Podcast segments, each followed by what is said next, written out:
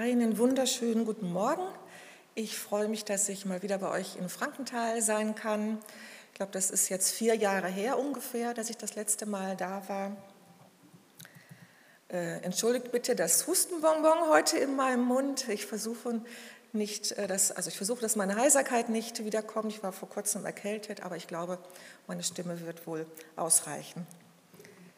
Ja, ähm, ich war ja im Laufe der Jahre schon oft bei euch. Ich bin ja seit 27 Jahren in Mexiko und immer wieder habe ich auch euch äh, mal besuchen dürfen. Ähm, deswegen frage ich mal, gibt es jemanden, der Wycliffe noch nicht kennt? Oder kennen alle Wycliffe? Jemand kennt Wycliffe nicht? Eine Person. Zwei Personen. Okay, gut. Drei Personen. Dann werden wir heute ein bisschen was erfahren von Wycliffe. Ähm, aber die meisten haben schon mal was von Wycliffe gehört. Dann könnt ihr euch doch vielleicht auch noch daran erinnern, wie viele Sprachen es auf der Welt gibt. Wenn nicht, wollt ihr mal raten. 6000 irgendwas, das ist schon mal ziemlich gut. Noch eine Nummer? Also wir wissen heute, äh, dass es über 7300 Sprachen gibt. Und von diesen Sprachen äh, haben immer noch Sprachen, über 3580 Sprachen haben aber bereits eine übersetzte Bibel oder ein übersetztes Neues Testament oder Bibelteile. Und in über 2800 Sprachen wird zurzeit in Bibelübersetzung, Alphabetisierung oder in sprachwissenschaftlichen Projekten gearbeitet. Jetzt sind das für euch vielleicht einfach nur Zahlen, aber wisst ihr was, das ist richtig spannend, denn es ist noch gar nicht so lange her, ähm, da waren die Statistiken noch ganz anders. Da waren, äh, also die, die Anzahl der Sprachgruppen ohne Bibelübersetzung ähm, war fast doppelt so hoch wie die Sprachgruppen mit einer Bibel in ihrer Muttersprache. Also es tut sich was, es ist spannend. Tatsächlich ähm, ist die Arbeit der Bibelübersetzung in den letzten Jahren, äh, Jahrzehnten geradezu explodiert. Es kann also sehr gut sein, dass wir noch zu unseren Lebzeiten vielleicht schon in den nächsten 10 bis 15 Jahren ähm, alle Sprachgruppen zumindest mit Bibelteilen in ihrer Muttersprache erreichen. Und das ist, finde ich, wirklich spannend. Jesus hat ja gesagt, es wird gepredigt werden, das Evangelium vom Reich in der ganzen Welt zum Zeugnis für alle Völker. Und dann wird das Ende kommen. Alle Völker, hier steht im griechischen Ethnos, also Ethnie, Volksgruppe, keine Länder. Ja, braucht man denn dazu eine ganze übersetzte Bibel, um ein Volk zu erreichen? Wohl kaum.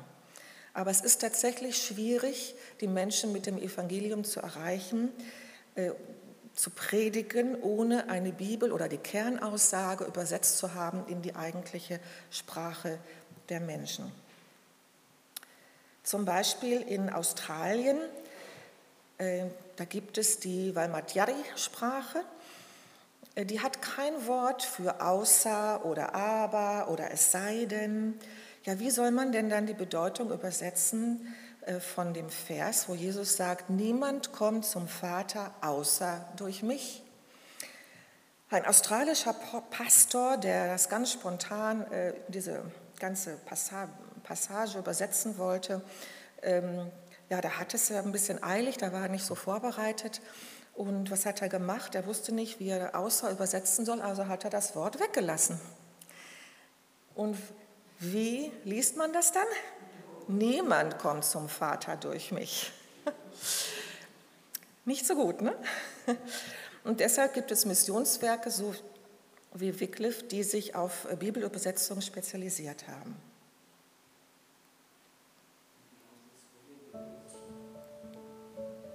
Alles begann mit einem Amerikaner namens William Cameron Townsend. 1917 machte sich Townsend auf den Weg nach Guatemala in Südamerika.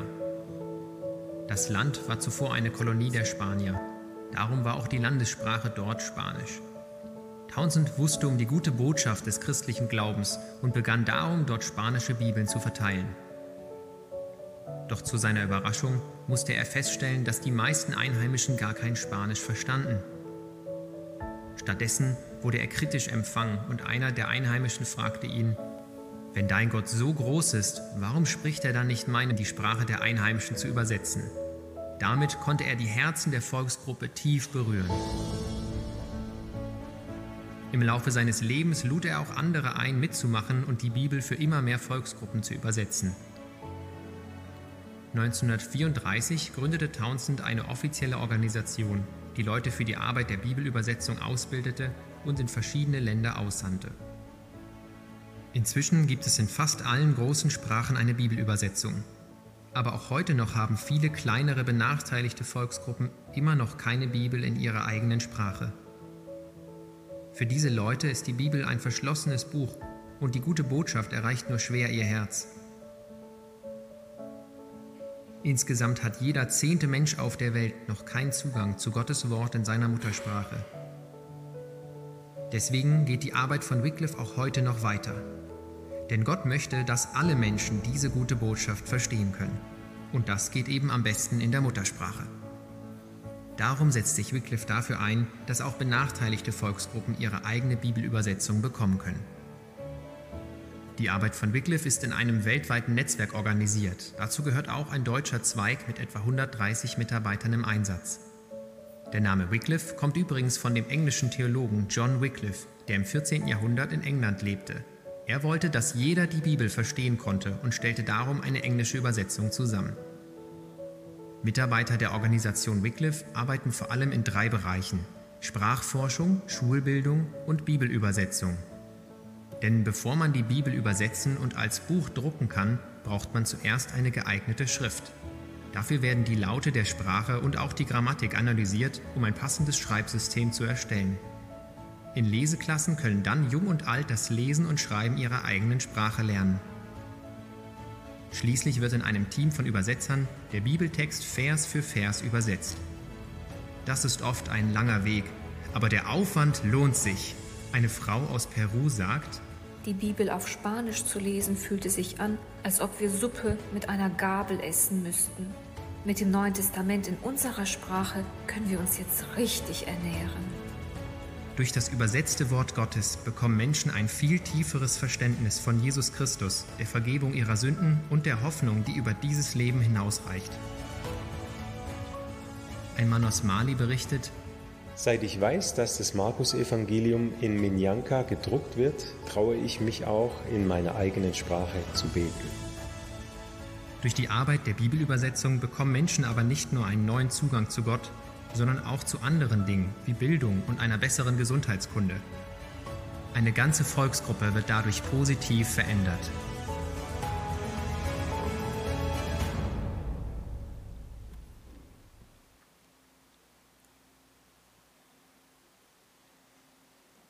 Ja, wie ihr wisst, bin ich ja schon viele Jahre in Mexiko mit Wycliffe unterwegs. Wisst ihr denn noch, wie viele Sprachen es gibt in Mexiko, so ungefähr? Wollt ihr mal raten? Jemand traut sich? 80. 80? Ist doch mal nicht schlecht. Also äh, das wären dann eher so Sprachfamilien. Tatsächlich, dass jeder seine eigene Sprache hat. Ja.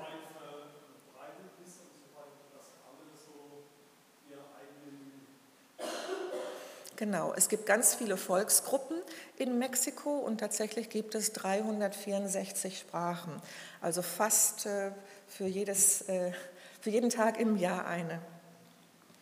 Und Mexiko ist damit auch ähm, eines der fünf sprachreichsten Länder überhaupt auf der Welt.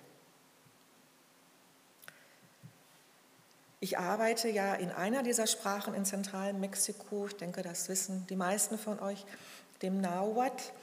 Nahuatl gehört zu der Uto-aztekischen Sprachfamilie, die sich von Idaho äh, in den USA bis nach Mittelamerika erstreckt. Zum Beispiel die Shoshunen, die Hopi oder die Comanchen-Sprachen in den Vereinigten Staaten gehören genauso dazu wie die Pipil-Sprache in El Salvador. Und das sind ganz andere Sprachen, die mit unserer indoeuropäischen Sprachfamilie überhaupt gar nichts zu tun haben.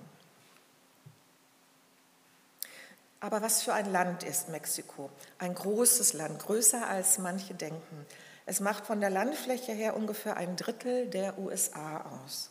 Das Klima reicht von der heißen, trockenen Wüste im Norden bis zum tropischen Urwald im Süden. Wir leben im subtropischen, gebirgsreichen Inland südlich von Mexico City, ungefähr da, wo der blaue Pfeil hin zeigt. Mexiko umfasst vier Zeitzonen. Die Entfernung zu Deutschland beträgt ungefähr so viele Kilometer, wie Mexiko an Küstenlänge aufzuweisen hat. Von über 129 Millionen Einwohnern lebt fast die Hälfte unter der Armutsgrenze. Der gesetzliche Mindestlohn beträgt 10 Euro pro Tag. Zum römisch-katholischen Glauben bekennen sich 78 Prozent der Bevölkerung mit sinkender Tendenz während es immer mehr evangelische Christen gibt, zurzeit über 11 Prozent. Und das ist sehr interessant, denn Mexiko ist nicht so ein christliches Land, wie man vielleicht glauben möchte. Und ich habe das in der Vergangenheit äh, schon mal erwähnt, vielleicht wisst ihr das noch. Ähm, so wie bei uns sind auch dort viele Menschen aus Traditionen, ähm, Katholiken oder natürlich können es auch evangelische sein. Äh, aber Mexiko ist ja hauptsächlich ein katholisches Land aber viele Menschen praktizieren ihren Glauben nicht. Und der katholische Glaube hat sehr viele animistische Elemente von der indigenen Bevölkerung übernommen. Äh, ein Katholik sagt oft, ich bin Katholik, ich bin kein Christ, weil das Wort Christ meist nur auf evangelische Christen angewandt wird. Und die werden oft als Sekte angesehen und leiden auch unter Verfolgung. Wusstet ihr übrigens, dass äh, jedes Jahr 90.000 Christen aufgrund ihres Glaubens umkommen auf der ganzen Welt. Eine Million im letzten Jahrzehnt, davon 1000 Menschen in Mexiko. Umgekehrt hat natürlich auch die indigene Bevölkerung viele katholische Traditionen in ihre animistische, Entschuldigung, animistische Religion integriert. Und deshalb ist es so wichtig, dass die Menschen eine Bibel in ihrer Muttersprache Nahuatl und die Wahrheit erkennen können, dass sie predigen können, dass sie evangelisieren können, dass sie Gottes Willen erkennen, seine Führung erhalten für ihr Leben. Wie ihr im Video gehört habt, gehören also zu einem Bibelübersetzungsprojekt immer diese drei Schwerpunkte. Sprachforschung, Alphabetisierung und Bibelübersetzung. Und in dem Bereich Bibelübersetzung könnte man dann auch noch Bibelgebrauch nennen, denn es reicht ja nicht den Menschen einfach nur eine Bibel in ihrer Muttersprache zu überreichen. Sie müssen auch wissen, wie sie sie anwenden können. Jetzt stellt euch doch mal vor, Deutsch wäre nur eine gesprochene Sprache hier bei uns in Deutschland. Und ihr hätte keine andere Sprache gelernt, kein Englisch, kein Französisch, keine andere Sprache. Und jetzt stellt euch weiter vor, sagen wir mal einfach, Sanskrit wäre hier in Deutschland die Amtssprache. Und jetzt werdet ihr eingeschult und der Unterricht wird nur auf Sanskrit gehalten. Und wenn ihr Deutsch sprecht, werdet ihr bestraft und manchmal sogar geschlagen dafür. Eure Eltern können euch auch nicht helfen, denn sie haben Sanskrit nie gelernt. Vielleicht wiederholt ihr die erste Klasse fünfmal, bis ihr genug Sanskrit gelernt habt, um mehr schlecht als recht im Unterricht mitzukommen. Wahrscheinlicher ist aber, dass ihr aufgebt und lieber euren Eltern helft, damit die Familie genug Einkommen und genug Nahrung hat. Und so bleibt ihr Analphabeten. Keine Bildung, kein Beruf, ihr bleibt in der Sackgasse der Armut. Und wusstet ihr, dass schätzungsweise 40 Prozent, so viel, der Weltbevölkerung immer noch keinen Zugang zur Bildung in ihrer Muttersprache haben? Das ist echt schwierig. Wenn man nicht zuerst in der Muttersprache unterrichtet wird, kommt man nicht mit in der Schule. Ähm, und, ja, und die Muttersprache gehört einfach auch zu unserer Identität. Und wenn ich eine andere Sprache lerne, dann brauche ich auch unsere, meine Muttersprache als Bezugsrahmen. Auch in Mexiko ähm, ist es Hunderten von Volksgruppen so ergangen. Ihre Sprachen wurden ignoriert, die Menschen diskriminiert. Nun gibt es zwar seit 2003 ein Gesetz, das die linguistischen Rechte der indigenen Bevölkerung schützt. Und seitdem gibt es eigentlich keine offizielle äh, Amtssprache mehr, also auch nicht Spanisch, sondern alle 364 Sprachen Mexikos sind gleichgestellt vor dem Gesetz. In der Praxis sieht es leider immer noch anders aus. Äh, es gibt noch viel Ungerechtigkeit, die zweisprachige Schulbildung funktioniert nicht. Es gibt eben auch nicht das entsprechende Material und keine ausgebildeten Lehrer oder wenig ausgebildete Lehrer. Und deswegen ist auch der zweite äh, Schwerpunkt unserer Arbeit so wichtig, Alphabetisierung und Schulbildung. Ein Missionar, der in Afrika arbeitet, im Tschad, der erzählte mal von einer Mutter, ihr Name war Anne.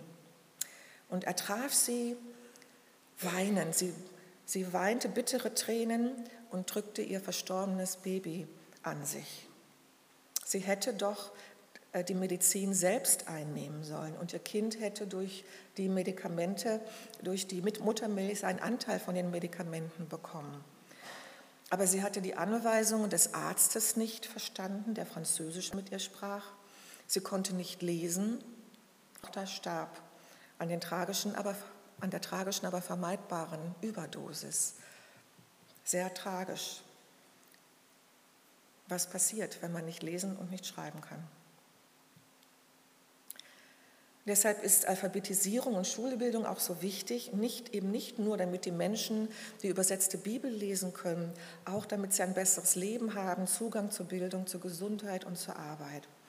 Und jedes Jahr wird deshalb überall auf der Welt am 21. Februar der Tag der Muttersprache gefeiert. Und dieses Bild ist auch in unserem Dorf entstanden, als wir am 21. Februar die Muttersprache gefeiert haben ähm, und mit den, auch, gerade auch mit den Kindern dort gearbeitet haben.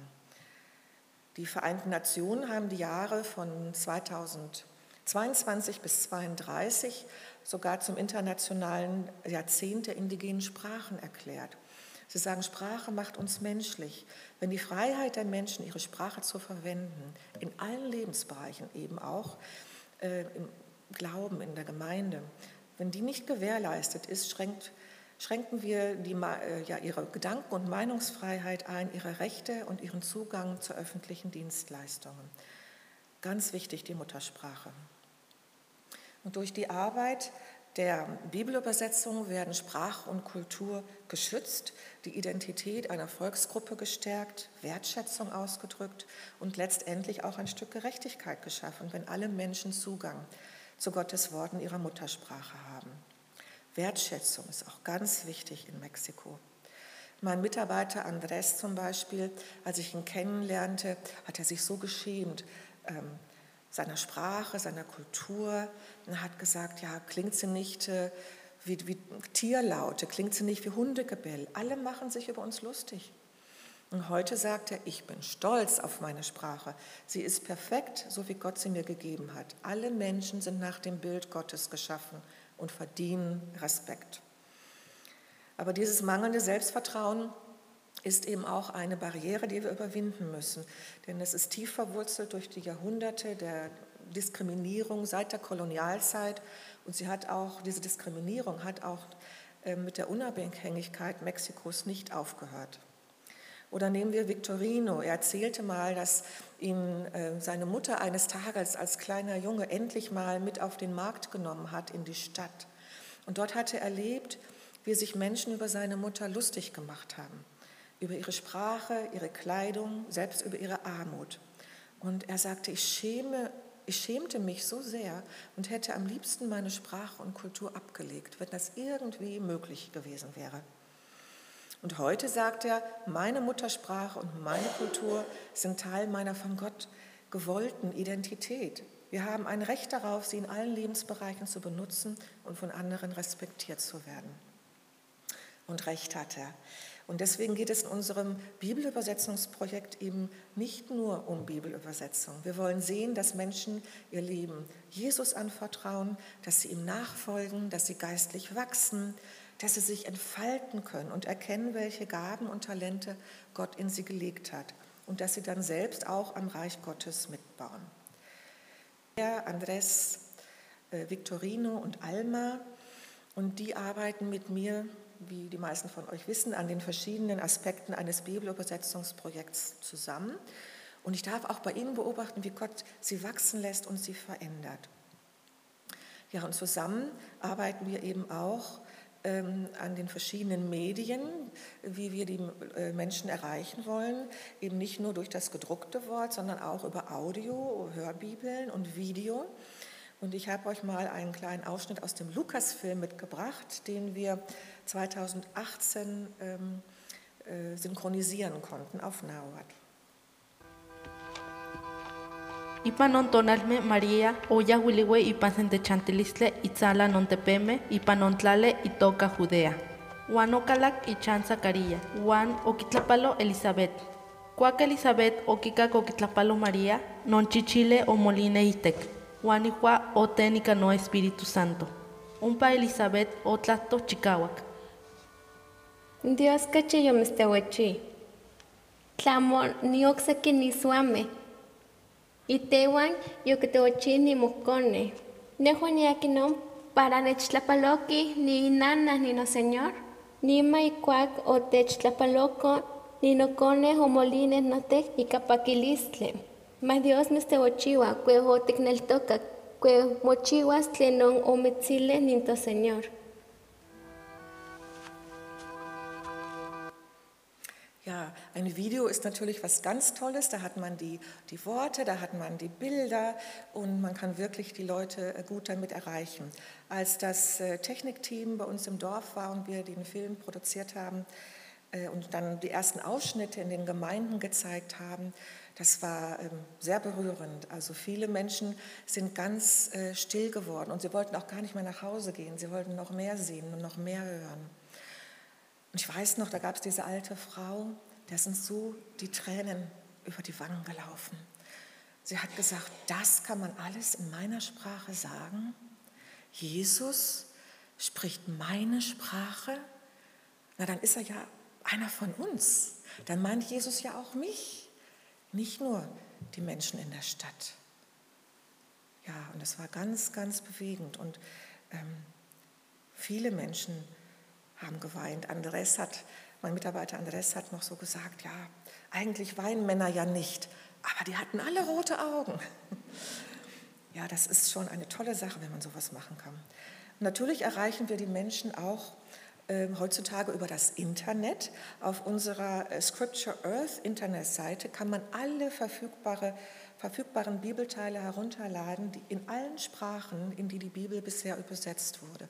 Das kann ich euch nur empfehlen, wenn ihr Menschen kennt, die Deutsch nicht gut können, einmal äh, euch diese Internetseite anzuschauen. Es kostet überhaupt nichts. Es gibt, man kann äh, die Bibelteile drucken, man kann Hörbibeln herunterladen, man kann den Jesusfilm herunterladen und äh, den Menschen das schenken. Unsere äh, Seite sieht ungefähr so aus, da kommt noch einiges dazu. Ähm, da kann man eben auch äh, zum Beispiel das Markus-Evangelium hören oder Bibelteile herunterladen, ist vier Stunden lang. Ähm, als ich äh, dieses Bild gemacht habe, da gab es gerade fast 3600 Besucher. Also wir erreichen die Menschen auch sehr gut über das Internet. Unser Gründer William Cameron Townsend hat ja mal gesagt, der beste Missionar ist die Bibel in der Muttersprache. Und da hat er sicher recht, denn das Wort Gottes bleibt, so steht es auch in der Bibel, Himmel und Erde werden vergehen, aber meine Worte werden nicht vergehen. Oder in Jesaja, das Gras verdorrt, die Blume verwelkt, aber das Wort unseres Gottes bleibt ewiglich. Die Bibel in der Muttersprache wird weiterwirken, lange, wenn wir nicht mehr da sind. Ja, und deswegen bleibt Mission und Bibelübersetzung essentiell. Und dafür gibt es viele Gründe. Heute will ich nur mal ganz kurz so impulsmäßig drei nennen. Ähm, wie wir schon am Anfang gesagt haben, Jesus kommt eben nicht zurück, bis das Evangelium in der ganzen Welt gepredigt wurde. Mission ist auch essentiell, weil Gott uns immer segnet um dann auch andere zu segnen. Und wenn wir in der Bibel das mal nachschauen, Segen und Sendung sind immer miteinander verbunden. Und Mission ist auch essentiell, wenn wir eine vollkommene Freude erleben würden, wollen. Das äh, verspricht uns das Wort Gottes, dass wir, wenn wir seinen Auftrag auf, ausgeführt haben, dann auch zu einer vollkommenen Freude kommen. Mission ist also ein Auftrag mit Anfang und Ende. Es ist zeitlich begrenzt. Es gibt immer wieder, ich treffe immer wieder Menschen, ich denke da auch an amerikanische Freunde, äh, die dann aber auch ihre Meinung geändert haben. Denn zuerst haben sie gesagt, ja, wir wollen auch in die Mission gehen, wir fühlen uns berufen. Aber erst wenn wir Rentner sind. Wir wollen jetzt erstmal noch arbeiten und dass wir auch abgesichert sind im Alter. Ja, wenn man bis zur Rente wartet, oft geht man dann gar nicht mehr. Und in der Zwischenzeit, wie viele Menschen sind da gestorben? Es gibt so Statistiken, ich weiß nicht, ob die immer so hundertprozentig stimmen, aber ähm, es könnte sein, dass während wir heute hier Gottesdienst feiern, irgendwo auf der Welt 1500 Menschen sterben ohne Jesus. Das ist zu viel. Ja, Jesus hat gesagt, allen Völkern soll äh, das Evangelium geprägt, äh, gepredigt werden. Was ist denn überhaupt eine Volksgruppe? Äh, was versteht man darunter? Eine ethnolinguistische Gruppe mit einer gemeinsamen Identität. Der wichtigste Faktor, wie sich eine Volksgruppe von der anderen unterscheidet, ist die gemeinsame Muttersprache, aber auch die gemeinsame Kultur, Gebräuche und eine gemeinsame Geschichte.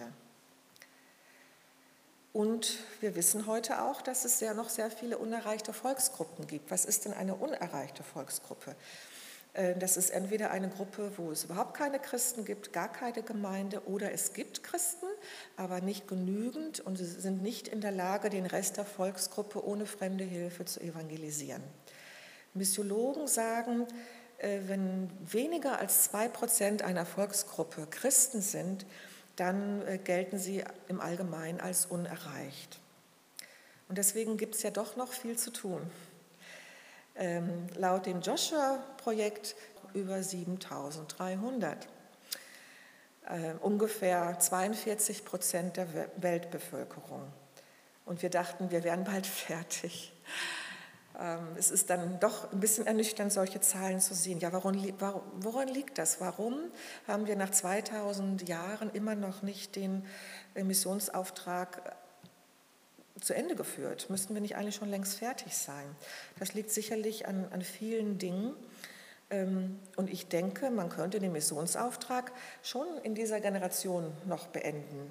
Was glaubt ihr wohl, wie viele Christen zusammenarbeiten sollten, um eine Volksgruppe zu erreichen? Denkt ihr, dass vielleicht 100 Christen erreichen würden? Vielleicht wäre das sogar schon ein bisschen viel. Jemand hat mal ausgerechnet, dass es für jede Volksgruppe auf der Welt 78.000 Christen gibt. Aber wer geht hin? Und es gibt eben diese Hindernisse. Wir, wir, sagen immer, ja, es gibt doch Internet und überall auf der Welt kann man jetzt äh, die Menschen durchs Internet erreichen. Ja, es hat uns sehr weit nach vorne gebracht. Aber ich war selbst erstaunt, als ich diese Statistik gelesen habe, dass immer noch 40 Prozent der Weltbevölkerung, eben auch gerade in diesen entfernten Dörfern, wo kaum jemand hinkommt, die haben keinen Zugang zum Internet. 97 Prozent aller vollzeitlichen Missionare arbeiten unter Christen. Sie gehen dahin, wo es schon Gemeinden gibt und arbeiten mit den Gemeinden. Und nur drei Prozent gehen zu den unerreichten Völkern. Ich erlebe das selber in Mexiko. Ich habe gute äh, Freunde, die Missionare sind, mal abgesehen von meinen Wycliffe-Kollegen, auch von anderen Missionsgesellschaften. Und die arbeiten alle in der Stadt und die machen eine gute Arbeit. Aber seit 27 Jahren bin ich bei den Naua-Indianern und kein anderer Missionar ist da jemals aufgetaucht. Es wird so viel gespendet für die Arbeit der Mission, aber nur ein Prozent davon erreicht die unerreichten Völker. Also Mission bleibt weiter essentiell, um Millionen von Menschen zu erreichen, die noch nicht von Jesus gehört haben. Ja, und wie gesagt, Gott segnet uns immer, damit wir auch andere segnen. Und da kann man ein ganzes Bibelstudium machen. Äh, ich will nur mal daran erinnern, dass es auch schon im Alten Testament angefangen hat. Von Anfang an ist Gott ein missionierender Gott und von Anfang an hat er alle Völker im Blick.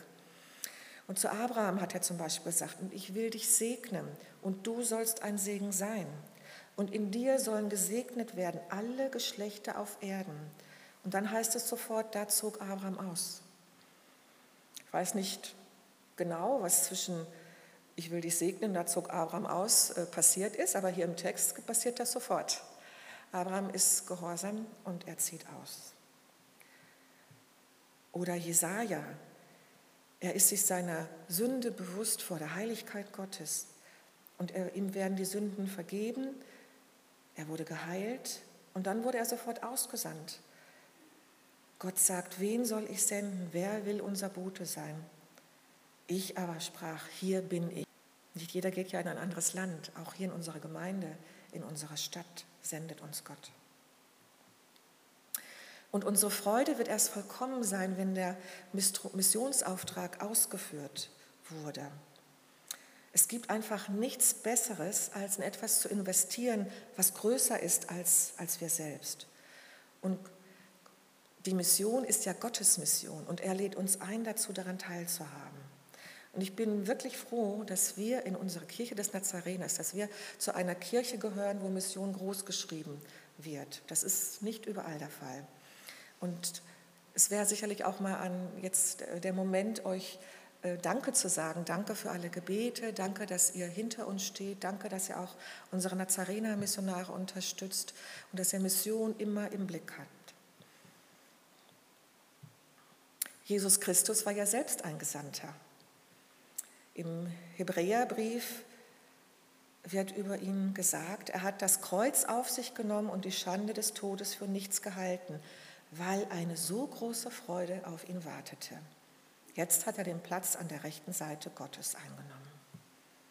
Ja, uns erwartet Freude.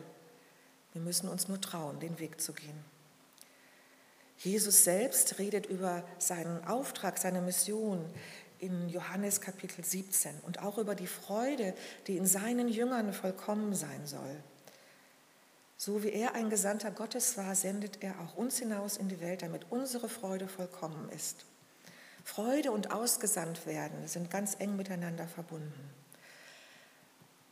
Vielleicht, wenn dir die Freude fehlt, hm, dann bist du vielleicht noch nicht ganz an dem Platz, wo Gott dich haben will, wo, wo du deine Gaben äh, anwenden kannst, wo du ihm dienen kannst. Viele von euch machen viel, das weiß ich.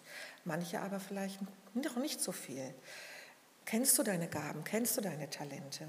Und wie setzt du sie ein, um das Reich Gottes zu bauen? Und du musst ihm auch einfach nur zur Verfügung stehen. Du musst nicht perfekt sein. Ich denke da mal an einen äh, Wycliffe-Missionar, der ist Legastheniker ein Amerikaner, der hat in den ganzen Jahren, die wir uns kennen, noch nicht einmal meinen Vornamen richtig geschrieben. Und das sind nur vier Buchstaben. Und der ist Bibelübersetzer. Und das geht.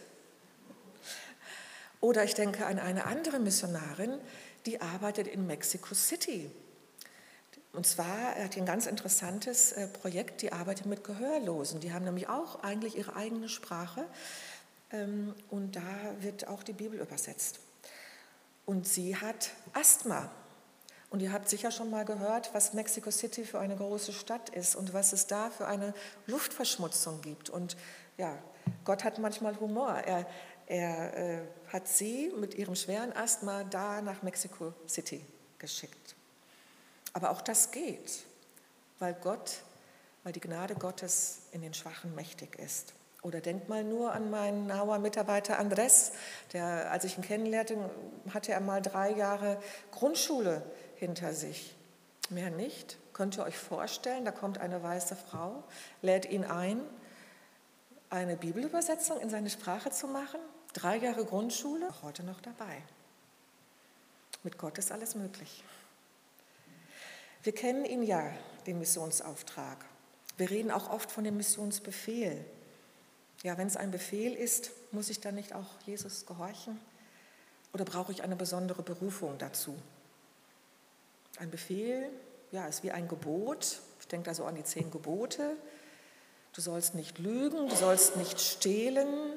Brauche ich dazu eine besondere Berufung? Wohl kaum.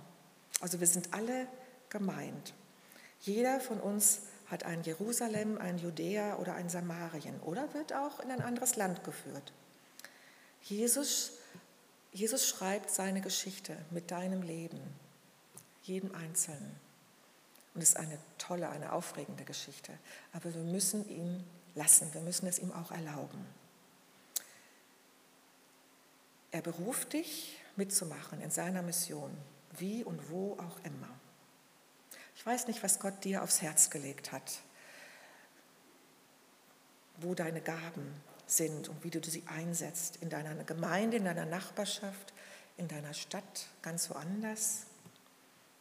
Ja, der Missionsauftrag gilt uns allen. Er hört also nie auf, dich in seine Mission einzuladen. Und ich möchte dich heute noch mal herausfordern, darüber neu nachzudenken. Was können wir denn, was können wir tun, um diese allen, all diese Menschen zu erreichen? Die unerreichten Völker, ja, ich denke, das gilt immer noch.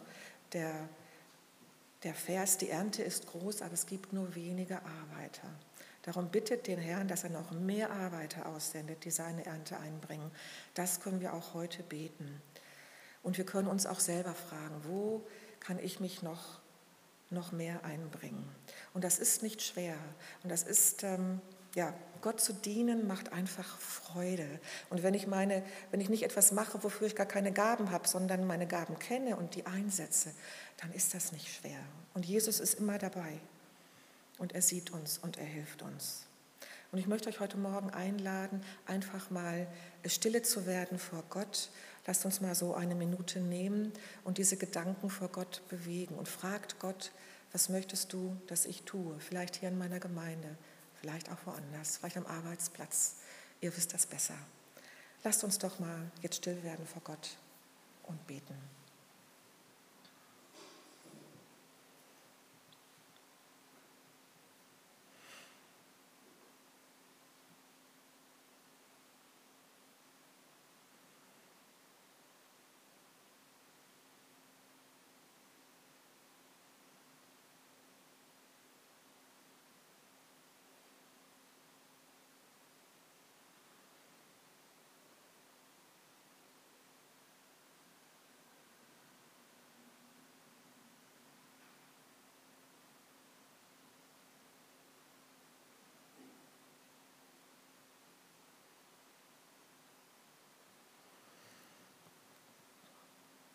Herr Jesus, wir danken dir.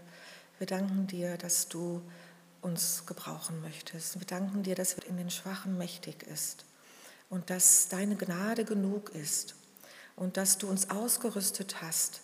Es gibt keine großen und keine kleinen Gaben, alles ist gleich viel wert.